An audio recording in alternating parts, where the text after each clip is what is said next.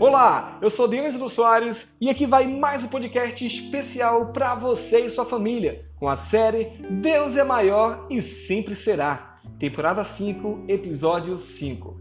E o tema de hoje é frustração. Então, vamos ler Mateus capítulo 21, versículos de 33 a 46. Diz assim: Ouçam outra parábola.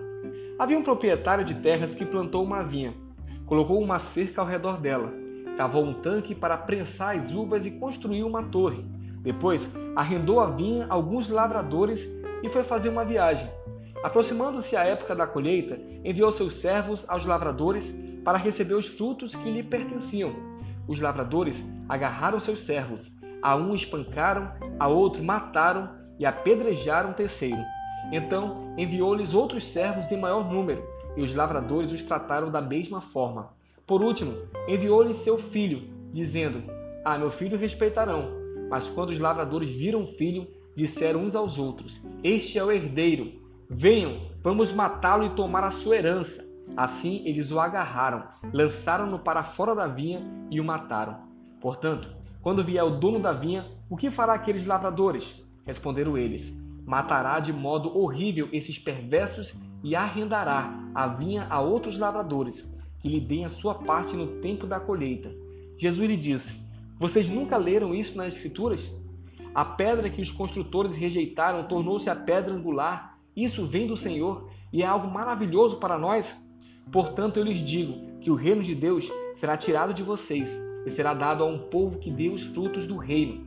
Aquele que cair sobre esta pedra será despedaçado, e aquele sobre quem ela cair será reduzido a pó.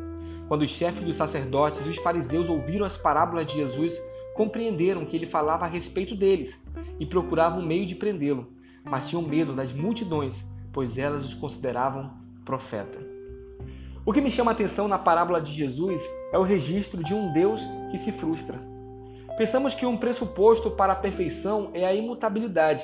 Quem é perfeito não pode mudar de ânimo, não pode se frustrar nem se entristecer mas a afirmação de que Deus não muda em Tiago 1,17, pois é o mesmo ontem, hoje e para sempre, em Hebreus 13,8, não significa isso. Significa que Deus não pode deixar de ser quem é, isto é, sua natureza e sua identidade divina. A Bíblia registra muitos casos sobre como o humor de Deus muda, ou como a resposta humana ao coração de Deus o faz mudar. O Deus de Israel é passional, é um Deus de relações e nas relações Deus se frustra, justamente porque optou por não impor sua vontade sobre os seres humanos que criou.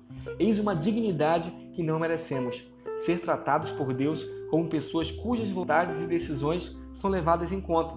Nós, justo nós, que ao livre-arbítrio não fazemos juízo. Deus te abençoe e até amanhã.